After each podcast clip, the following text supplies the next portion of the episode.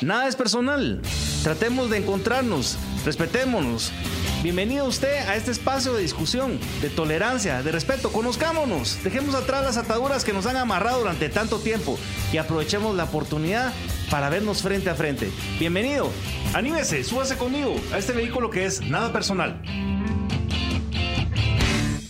¿Qué tal amigos? ¿Cómo están? Bienvenidos a este episodio de Nada Personal. Mi nombre es Max Santa Cruz, soy anfitrión de este podcast que pretende tener este espacio de encuentro, de tolerancia, de discusión, de conocimiento, de intercambio de ideas, de, de, conocernos los unos a los otros y ver cómo de pronto en esa sumatoria de buenas voluntades aportamos cosas positivas a este país. Y en esta oportunidad tengo un invitado que aporta cosas positivas a este país y lo aporta desde no solo de lo que dice, sino de lo que hace, que es lo más importante. Eh, alguien que, por supuesto, irrumpe en, un campo que nos tiene que involucrar a muchas personas que de repente no tenemos esa formación desde el principio porque venimos acostumbrados a otras cosas, pero que es indispensable el abordaje de, las propuestas de la temática que Rudy Herrera Mármol hace precisamente por la construcción de las ciudades sustentables de un mejor país, pero incursionando incluso en las reflexiones de otros modelos muy interesantes sobre temas de política, eh, para una persona que su mayor especialidad de formación académica es la economía, por lo que he visto en tu recorrido, pero que incluso Rudy, por supuesto, bienvenido a este espacio nada personal. Ya me estoy adelantando el tema, ni siquiera te estoy dando la, la bienvenida de, manera amigable. Eh, bienvenido, bienvenido.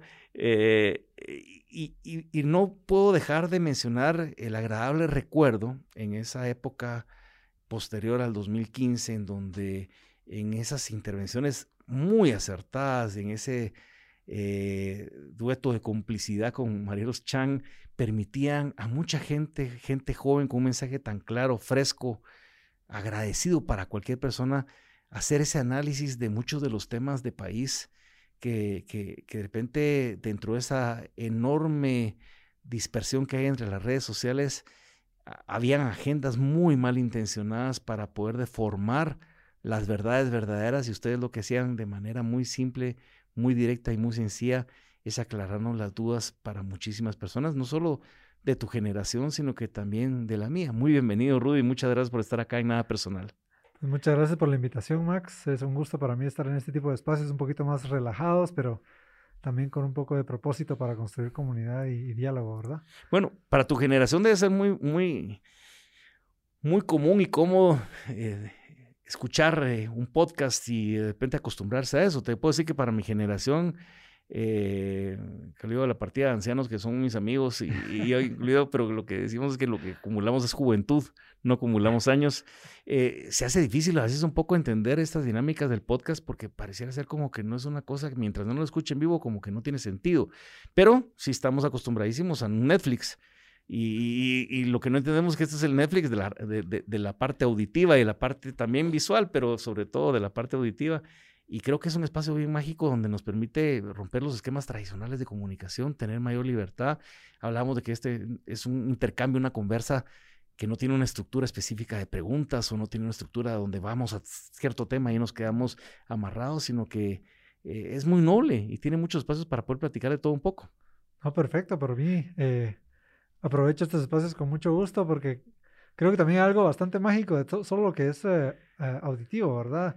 Creo que eh, cuando uno escucha algo, uno como oyente, por lo menos yo como oyente, me comienzo a imaginar y ya mi imaginación toma el resto del, del rumbo que quiere, ¿verdad? Entonces, una misma descripción que escuchamos tres personas distintas en un, en un podcast, cada quien se le imagina la forma que quiere, cuando es una descripción de un ejemplo, cuando es una descripción de, de una historia, cuando es una descripción de una casa encima de una montaña eh, o una persona que recorre ciertas, ciertas luchas, uno le pone la, la, imagen, ¿verdad? Entonces esa magia de que la misma historia puede ser eh, interpretada por muchas mentes en diferentes maneras, pues tiene algo de mágico, que, que no nos lo permite los Netflix de ahora, que ya nos dice visualmente cómo se deben ver las cosas. Entonces, por eso también, con mucho gusto estoy aquí y gracias por, por este espacio.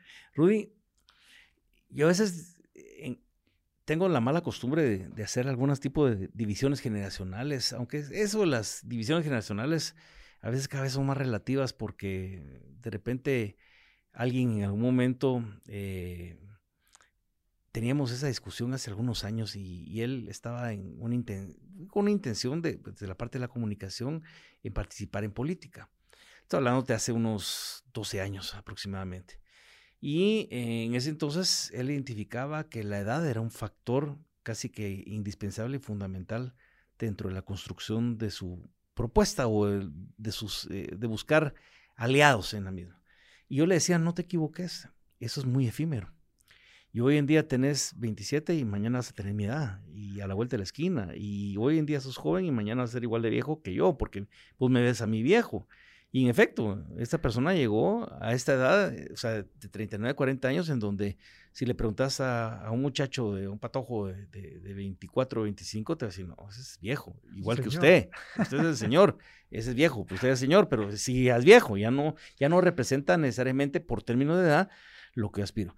Y en ese sentido, yo identificaba mucho que en el 2009 hubo un surgimiento importante de expresiones de jóvenes a, través de diferentes movimientos en donde más que todo se hablaba de temas de justicia, temas de, violencia, que ese era el enfoque principal que, había eh, de esa generación y después se fue transformando en, pues, en algún quehacer de participación política, otros de activismo, eh, pero no habían surgido con, con, con, una especial fuerza.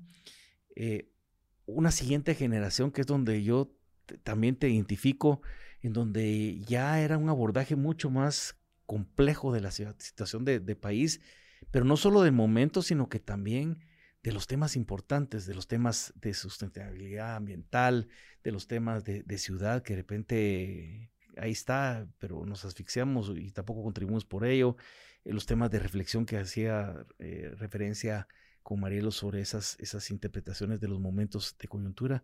¿Cómo surge esa generación, esa participación de, Rudy Herrera al, abordaje y, y, también a la colaboración que se hace a esta Guatemala de parte de este grupo generacional del cual sos parte? Pues eh, la verdad es que es difícil ponerle un como momento específico en el que, en el que yo haya tenido un, eh, ¿qué? una epifanía que me di cuenta, bueno, ahora quiero comenzar a involucrarme un poquito más en las discusiones políticas. Eh, creo que para mí fue un poco gradual. Yo tuve la fortuna de estar estudiando en el extranjero desde el año 2004 y estando afuera comienza a crecer lentamente esta nostalgia, ¿verdad? Uno comienza a descubrir otras partes del mundo, por lo menos en mi caso descubrí otras formas de hacer las, hacer las cosas, otras eh, formas de ver cómo se hacen las cosas, otra forma de utilizar eh, el extranjero como un espejo, cómo me veo yo como guatemalteco en el extranjero, cómo es mi cultura, qué es lo que me gusta, qué es lo que no me gusta. Y comienza a, crecer este, esta conciencia internamente mientras extraño la, la, tierra de los frijolitos, de la familia, de, de la, del clima más o menos eh, estable la mayoría del, del tiempo, ¿verdad?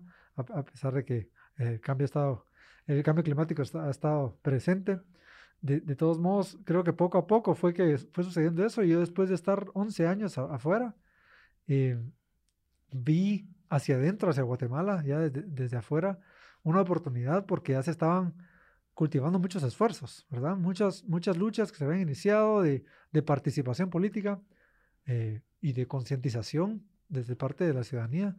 Eh, comenzaron a dar frutos, espacios donde uno podía hablar, que yo notaba la diferencia que tal vez mis, padres no pudieron hacer porque, porque las condiciones eran distintas, ¿verdad? Y las libertades eran distintas eh, y se hacía un poco todo más con cautela. Yo de repente gozaba esta libertad de, de que la gocé en el extranjero y, y, veía hacia Guatemala y decía que tenía muchas, muchas cosas en común, podía decir muchas de mis ideas y con todo lo que había aprendido afuera, eh, regresé a Guatemala y fui conociendo a gente que, que también tenía muchas ganas de discutir, de dialogar, de debatir, de utilizar evidencia para refutar y, rebotar ideas. Y, creo que así es como fui conociendo a diferentes actores aquí en Guatemala que me, fueron sirviendo de eco y algunos de, también de espacios para retarme. Entonces, eh, una de esas personas, como ya mencionaste, Marielos Chang, fue alguien con quien conocimos eh, eh, qué significaba vivir en Londres durante nuestro año de maestría. Y, estando allá, pues teníamos muchas conversaciones sobre Guatemala y de esas conversaciones en las que uno intenta arreglar el país completamente desde, desde una mesa o un bar o, o, unos sillones en una sala. Y, y poco a poco pues fue creciendo más y más constante esa costumbre. Cuando regresamos aquí a Guatemala pues eh, veían en nosotros una posibilidad de, de filtrar, de, de, tal vez eh, eh, modificar un poquito y, y, y, hacerla un poquito más eh, compartible en, en, diferentes formatos y de ahí surgieron la idea de hacer videos explicativos, ¿verdad? Que, ¿Cuáles son estos temas fundamentales que podrían ser parte de una discusión electoral? Eh, que son un resultado de muchas otras conversaciones que habíamos tenido, uh -huh. pero las habíamos tenido en puertas cerradas porque era nuestro espacio privado, nuestro espacio de comodidad. Pero la verdad es que mucho de lo que se ve en esos videos son la forma en la que nos relacionamos eh, cotidianamente. Cotidianamente y, y, de dónde sacábamos las ideas. Y mira, yo tengo este artículo, es que yo acabo de leer este artículo y este es, esto es importante porque se puede aplicar a Guatemala claro. en esta manera o esta otra manera. O una investigación que acaban de hacer, tiró ciertos datos y mira esos datos, son inevitablemente nos llevan a cierta conclusión. Entonces, eso, ese es el tipo de dinámica que teníamos con Marielos y aprovechamos el, el ambiente y el espacio que decía, bueno, se puede regresar a Guatemala y se puede discutir. Una pregunta. Eh, cuando uno había pasado determinadas etapas y, y yo fui resultado de, de, muchas cosas, de resultado de los 14, 15 años donde uno cada cierto tiempo escuchaba a la marimba como un referente del golpe de Estado y la voz de René Mancía anunciando cadena nacional, ya era y significaba feriado y de repente escuchabas de bombas en el Parque Central y de reductos guerrilleros en la zona 15 y de repente de, o sea, pero veías todo el tema del conflicto armado muy como de lejos porque ni la información era tan constante eh, por las mismas facilidades tecnológicas o las dificultades que habían, pero tampoco había una dinámica de, enterarnos de mucho de lo que sucedía. Entonces veíamos la parte de lo que sucedía sin conocer eh, muchos de los horrores de ese conflicto armado con detalle hasta después, en el proceso de, la, firma de los acuerdos de paz. Eh, para quienes vivimos esa época se nos hacía difícil podernos expresar y por eso te mencionaba un poquito que fuimos una generación muchos de nosotros ni chicha ni limonada, que no hicimos nada o no ayudamos a construir mucho. Tal vez al rato nuestra no participación de alguna manera también pues eh, ha generado muchos de los problemas que hoy en día tenemos.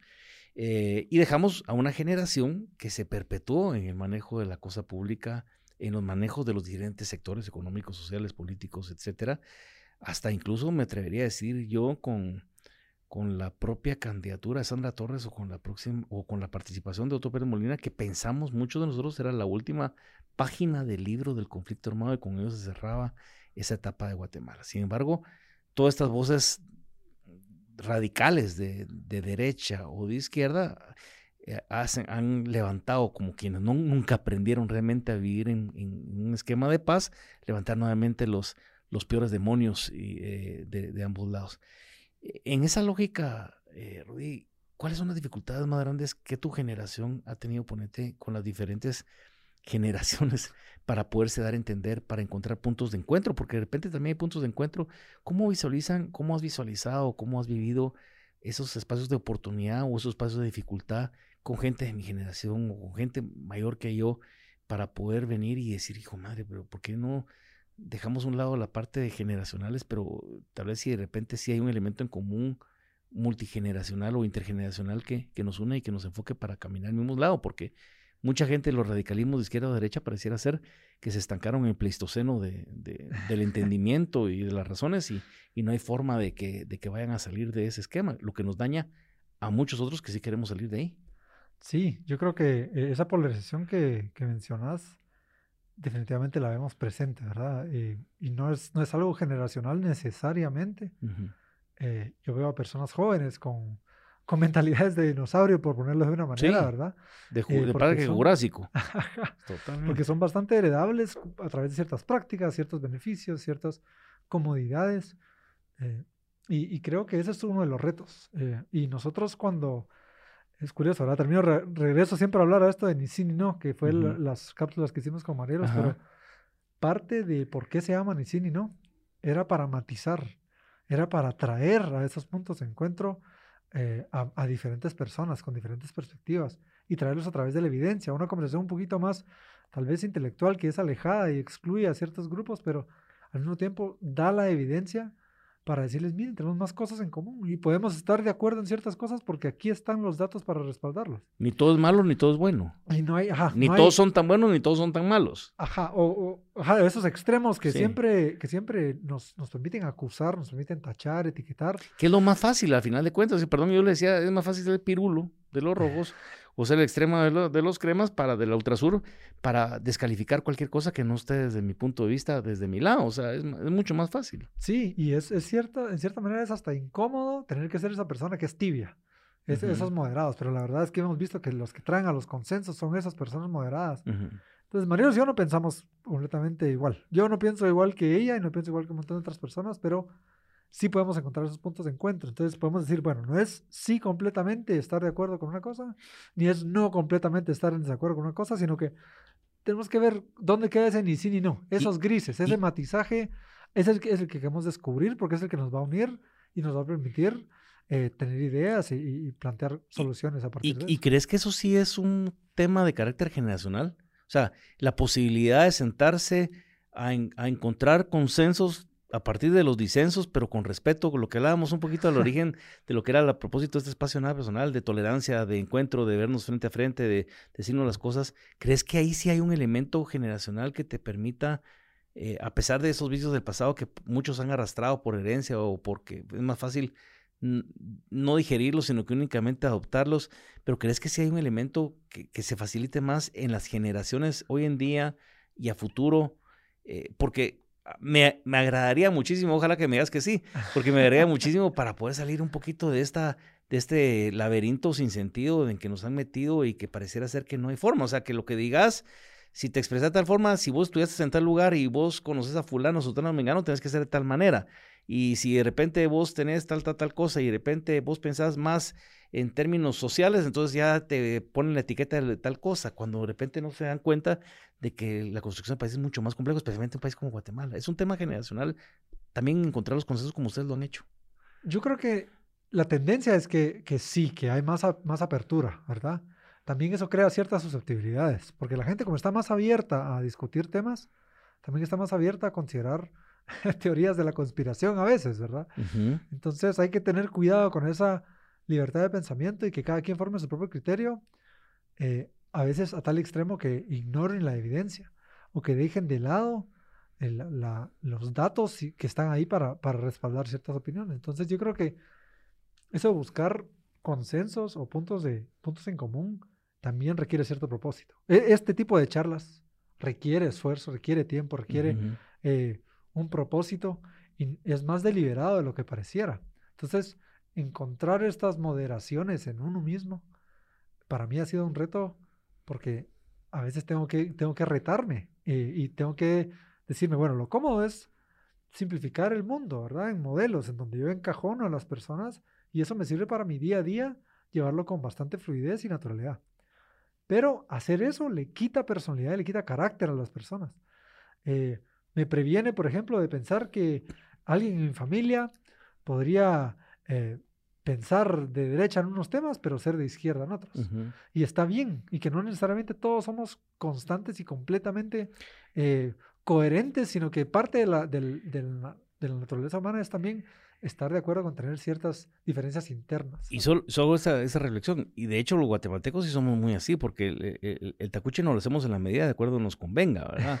Igual salimos a hablar del conservadurismo, y lo decimos así, del conservadurismo y del voto más conservador y el tema de la familia, etcétera, y somos a través del primer país que elegimos al primer presidente homosexual en América Latina. O sea, eh, así es, pues, y esta gente que le choca supuestamente hablar de, de- de la diversidad sexual, y, y- y, sin embargo se, se expresa y le explota en la cara, y no es que esté mal, sencillamente es que no es congruente con lo que unas cosas que decimos y las otras cosas que hacemos. Esa Sí. es la falta de consistencia a veces de la sociedad guatemalteca. Sí, yo creo que un- una forma de verlo es, bueno, qué, qué falta de consistencia tenemos eh, ideológicamente y, y todos somos, eh, ¿cómo se llama?, corregibles en ese aspecto, que es un punto muy válido, ¿verdad? Que todos podemos siempre poder como que hacer nuestras formas de pensar un poco más coherentes.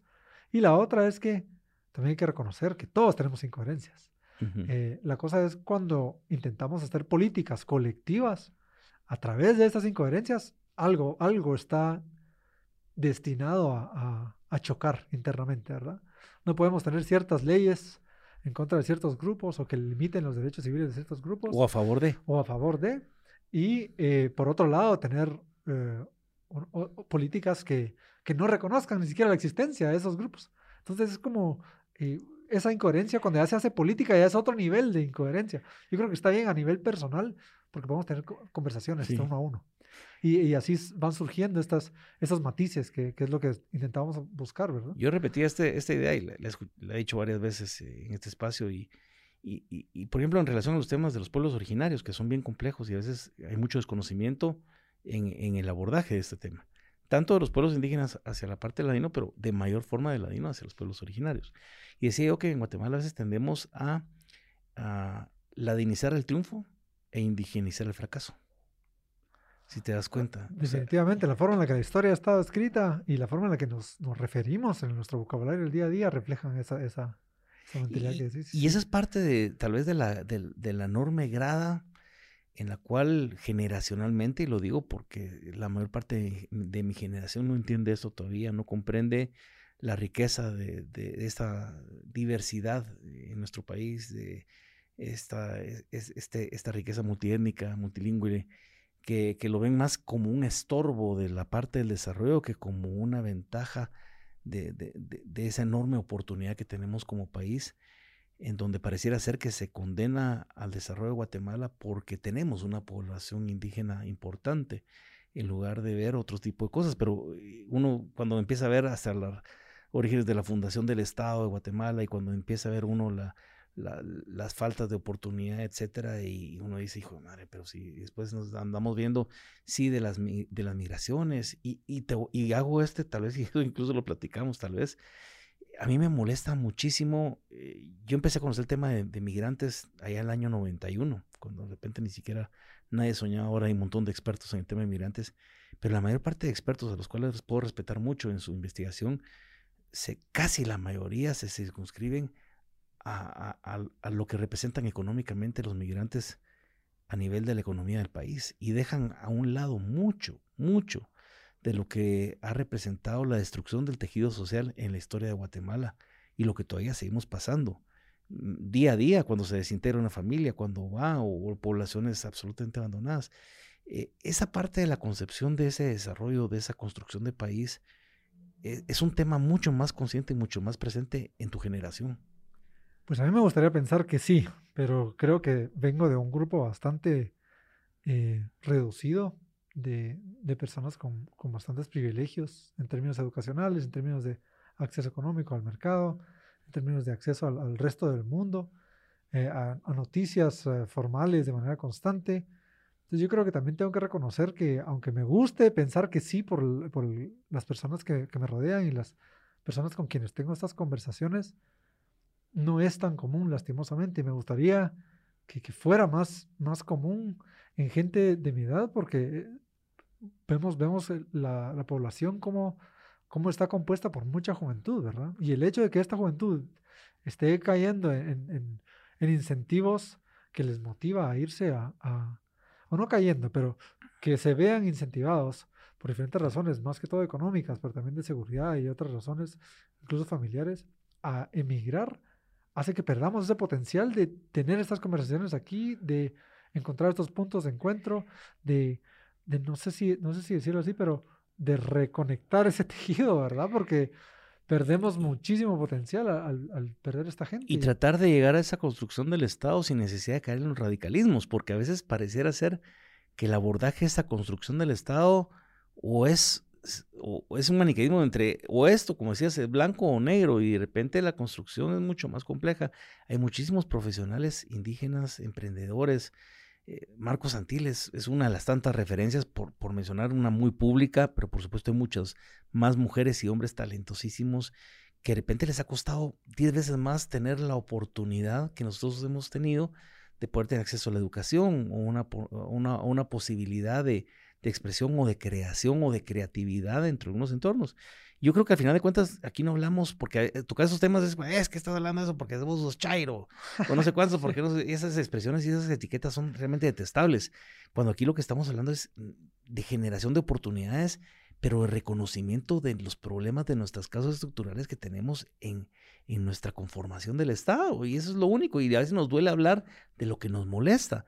Pero todas estas personas son espectacularmente eh, potenciales interlocutores válidos para poder ampliar la riqueza de la discusión y de la integración de, un Estado como el guatemalteco. Definitivamente, yo creo que eh, nuestra, nuestra historia del día a día, historia contemporánea, debería estar más llena de historias de, luchas, ¿verdad? De, diferentes grupos, de éxito, de fracasos y de perseverancia. De, aprendizajes. De aprendizajes, de reflexión.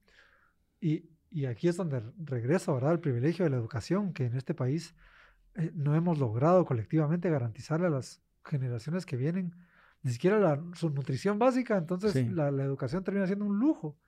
Y ahí es donde le, quedamos debiendo a muchas personas. Ya me incluyo porque ya no siento que, que, sea una responsabilidad de generaciones que vinieron antes, antes que, que la mía, sino que ya, siento que ya, nos toca, ya nos toca. Ya nos toca, ya. Y, y, me gusta pensar que ya estamos personas de mi edad o incluso más jóvenes tomando responsabilidad por algunas de estas, estas acciones, de estas luchas y presionando para que esta no sea la misma realidad de aquí a 20 años. ¿no?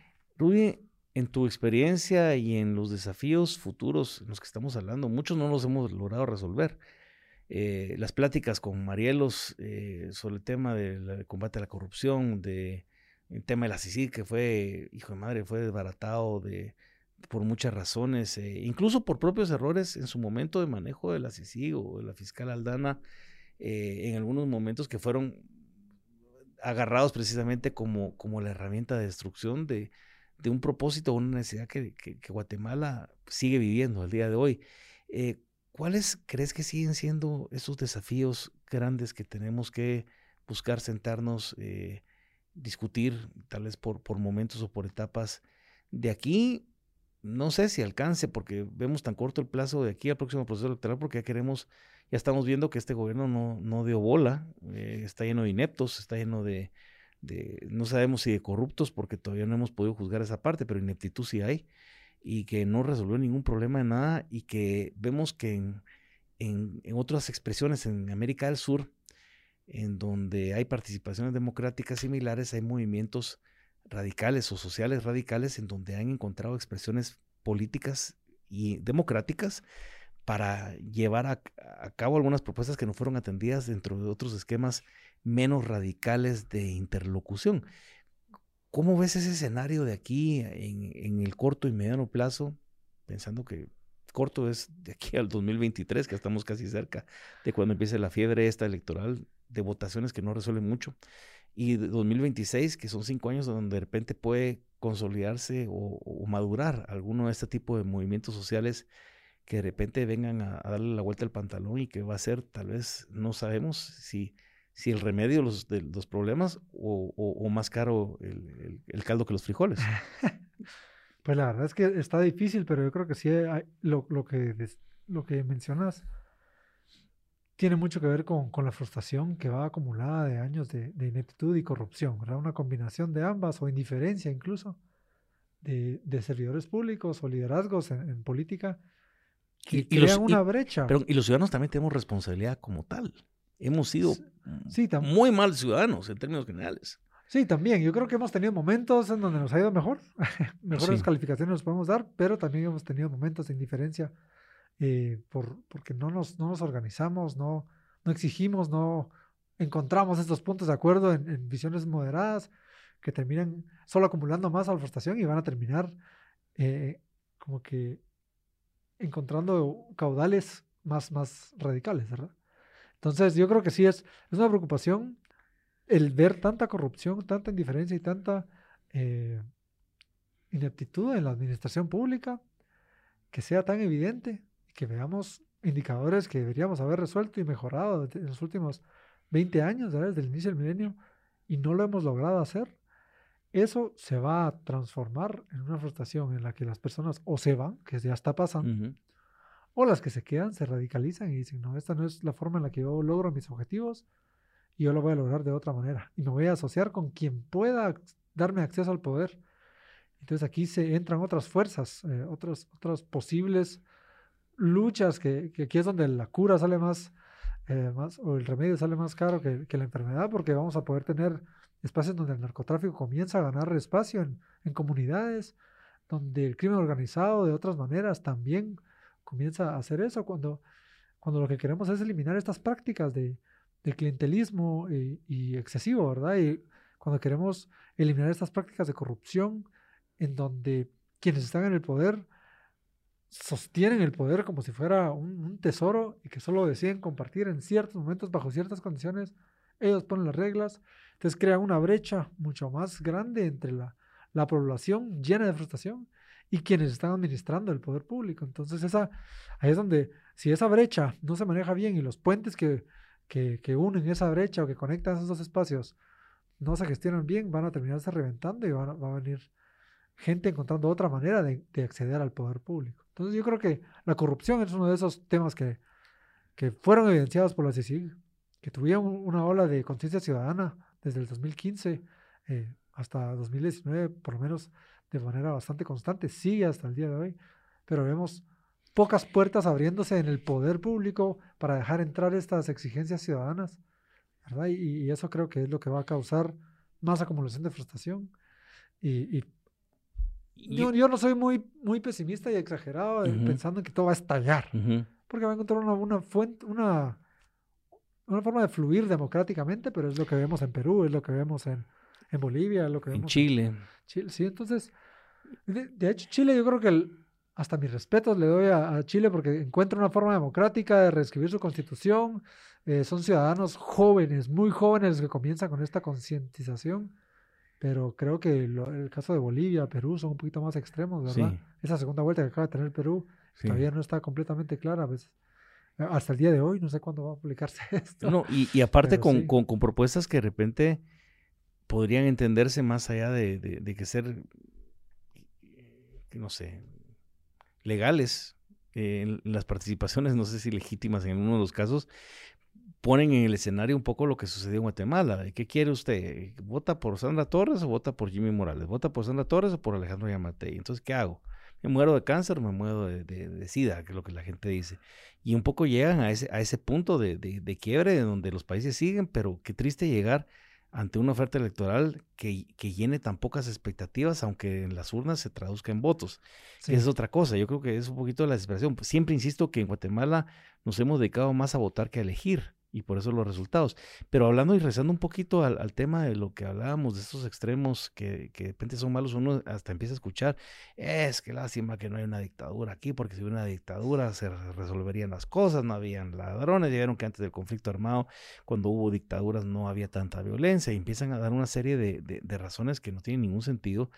Y digo yo, hijo, o sea, primero, nadie, nadie se pone a pensar en que todas esas dictaduras del color y sabor que quieran, de derecha o izquierda, son fatales, empiezan, lo ven como el resultado, analizan desde el resultado de en adelante, pero nadie analiza las causas estructurales que llevaron a que esas dictaduras se dieran o a que esos personajes que entraron con otra bandera se convirtieran en dictadores. El caso de, de, Chávez Frías o el caso de Daniel Ortega sabiendo sus pasados. Y esa es la preocupación que a veces tenemos, esa, ceguera política democrática ciudadana en Guatemala, donde de repente la es muy, sencilla y por eso a mí me preocupa mucho, lo personal, de que en el próximo proceso electoral tengamos por esos grupos radicales propuestas tanto radicales de izquierda como derecha que no van a abonar a la construcción de esos consensos para poder llegar a abordar la totalidad de los temas, porque van a ver solo el lado de una ecuación o vemos solo este lado y ahorita vamos a cobrarnos las venganzas de los que nos hicieron cuando los otros estuvieron manejando tal y ahorita no, vamos a ver el péndulo cuando de repente los otros nos hicieron tal y, y repente estamos en medio de un montón de gente que decimos, hijo, no me representa ni este, ni, fulano, ni sutana. Sí, sí, eh, definitivamente. Esa conciencia existe entre, entre los jóvenes como para ayudarnos al resto de la población a encontrar esa ruta de, de luz y de, y de mejores argumentos y mejorar la oferta electoral también en la participación y no tener esa caballada tan flaca que nos llega cada cuatro años a competir por las elecciones. Desde, desde alcaldes. Sí, a todo nivel. Que paran siendo instrumentos del narcotráfico, muchos de ellos en, todo, en una gran posición hoy en día, hasta diputados distritales, que cada vez es un mamarracho, pues lo que uno ve ahí a nivel de diputados.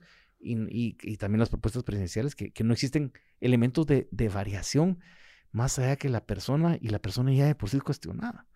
Sí, yo creo que esa institucionalización de la participación política es la solución que se le ha encontrado en democracias un poco más, más fuertes. ¿A qué me refiero con esto?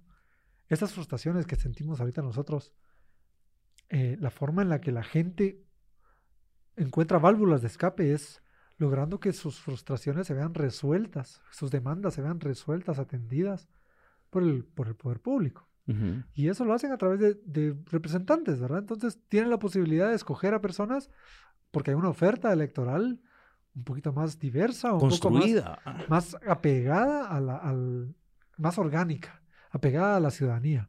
Entonces yo creo que sí, definitivamente hay que mejorar eh, esa, esa conexión que hay entre ciudadanía y partidos políticos que puedan canalizar y servir como válvulas de escape para que esta frustración encuentre su, su caudal y logre entrar en posibles soluciones o posible transparencia, por lo menos para evidenciar cómo es que deberían funcionar las cosas. Creo que hay pequeñas luces, como siempre Guatemala ha tenido, siempre ha tenido un poquito, ¿verdad? Yo creo que cuando yo veo la historia de Guatemala y me ha tocado aprenderla en diferentes momentos, eh, estando afuera o dentro de Guatemala, siempre he visto que hay alguien que tiene una velita encendida, un par de velitas, ¿verdad? Es un cuarto bastante oscuro, pero tenemos a alguien que, y en algún momento se apaga una, pero ya se encendió otra por otra parte del cuarto. Y me gusta pensar que eso sigue así, que poco a poco hay que seguir encendiendo más y más velas, ¿verdad? Y, para, para traer más luz. Entonces...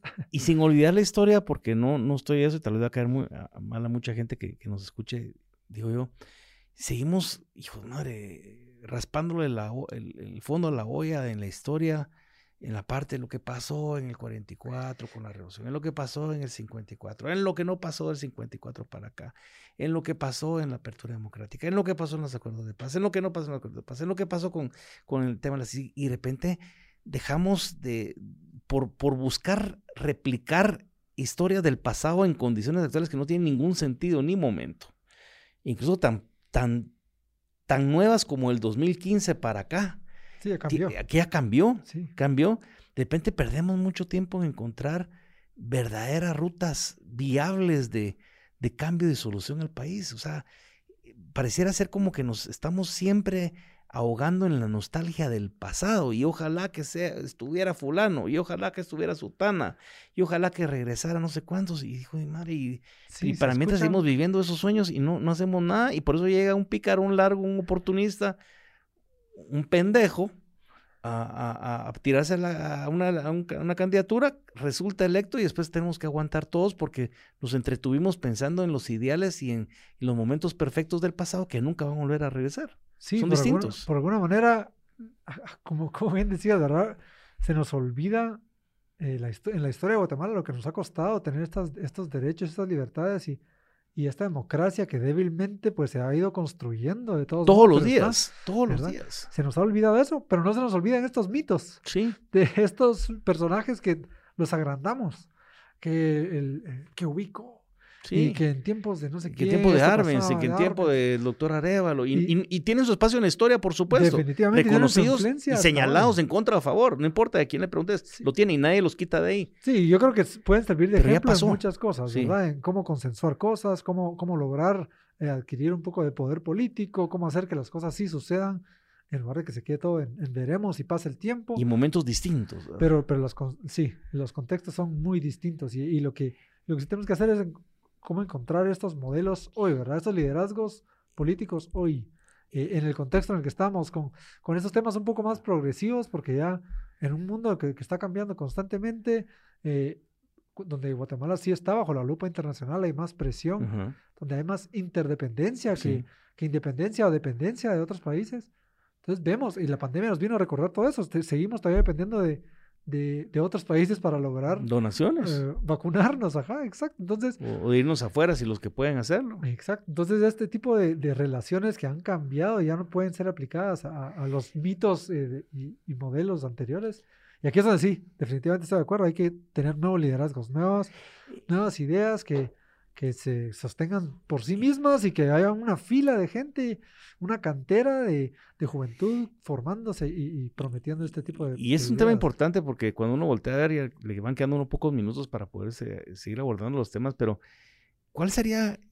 no, no, no, no, no, tiene, no, tiene que tener nombre, ni mucho menos, no, no se trata de eso. ¿Cuáles serían esas características de ese nuevo perfil?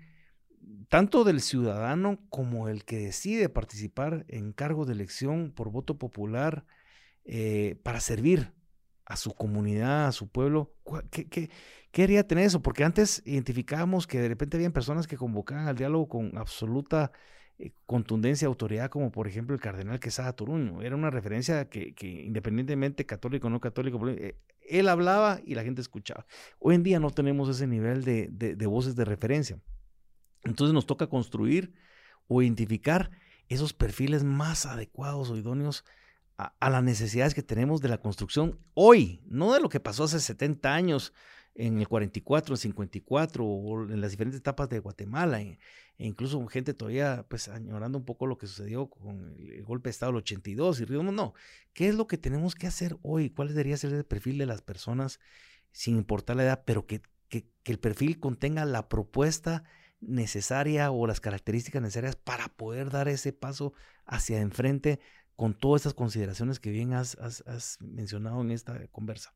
Pues, pues, yo recientemente he tenido un par de, conversaciones de este tipo, ¿verdad? Y creo que hay tres, tres ingredientes, tres elementos que son fundamentales para reconocer estos liderazgos.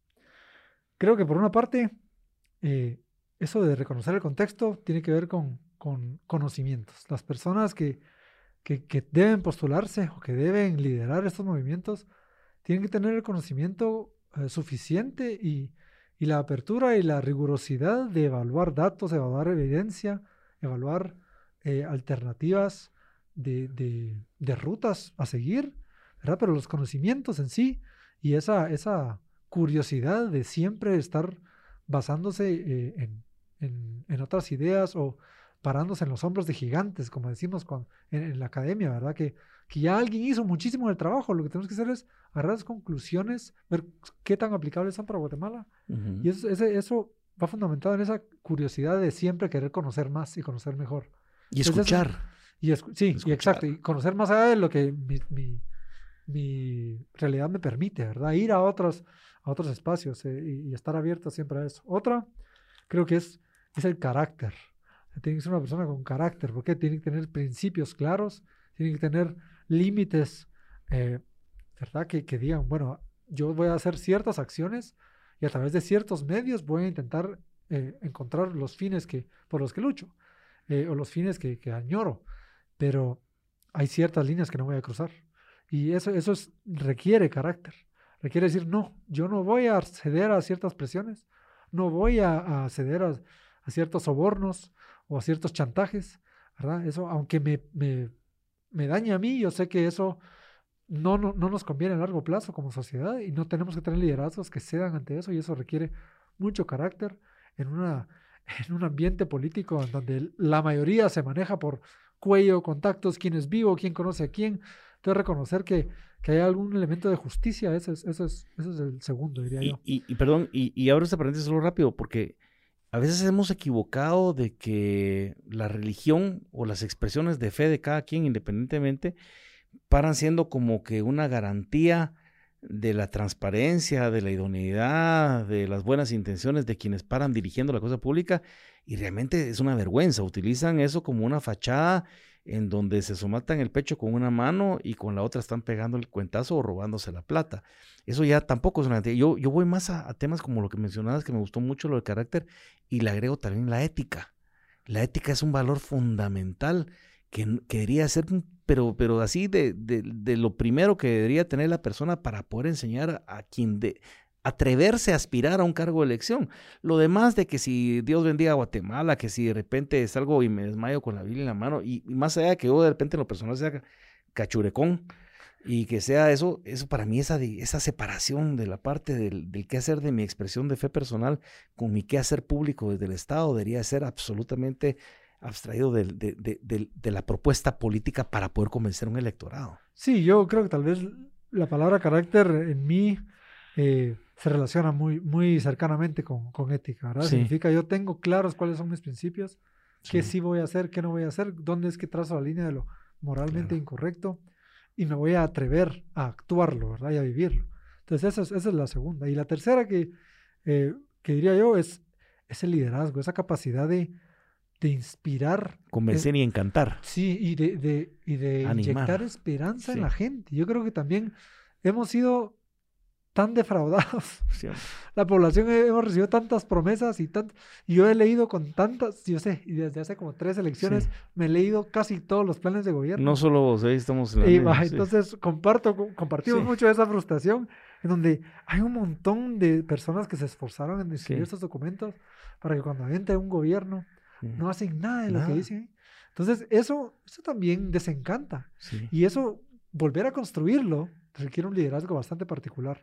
Poder decirle a la gente, mire, de verdad, en este movimiento, en estas ideas, en este partido, en esta institución que estamos formando, desde la ciudadanía, incluyendo esas ideas, hay esperanza. Acercar el político a la ciudadanía. y no quiero ensuciar esa palabra con partidos específicos, pero, pero, creo que sí esa capacidad de liderar para, para devolverle a la gente una idea de que un futuro mejor es posible, eh, y eso requiere un carisma espectacular, ¿verdad? Sí, es un ángel que no cualquiera tiene y a veces creemos de que participar por hasta por cansancio, por 20 años de estar participando, por eso es que me toca o por eso es que de repente tengo que llegar, esa es la equivocación más grande. Y tampoco se trata de hacer, hacer de la política un circo, sí, tampoco. sino que yo creo que le decía a alguien en, la, en el último espacio de podcast que a la política tienen que dar profesionales de la política. No necesariamente, si yo me quiero la pierna, no voy a ir donde un arquitecto, voy a ir donde un doctor y un especialista en esto. Entonces, la política no la tenemos que tampoco eh, satanizar como se ha hecho, sino que tenemos que buscar verdaderos profesionales de la política,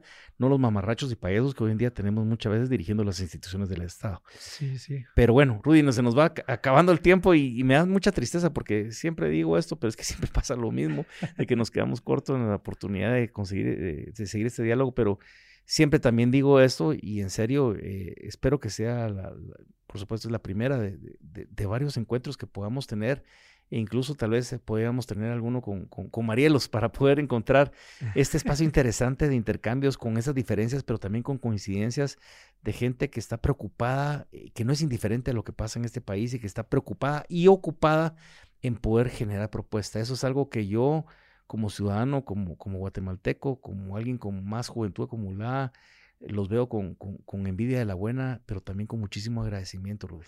Pues no, muchas gracias aquí a, a, ustedes, aquí por el espacio y Max particularmente. Siempre es un gusto conversar, así que agradezco el, espacio que, que, estás creando aquí. Eh, Felicitaciones también. No, muchas gracias, Rudy. Y por supuesto a ustedes, eh, como siempre, invitarlos a que le den continuidad a estos episodios de Nada Personal, que por supuesto les den like, que los descarguen, que los compartan para que más personas puedan escuchar, disentir o coincidir con los argumentos que se presentan eh, desde nuestros invitados y también desde este servidor. Así que muchísimas gracias. Mi nombre es Max Santa Cruz. Nos estamos encontrando hasta la próxima oportunidad. Hasta pronto y gracias. Something is cooking. Barbecue Media.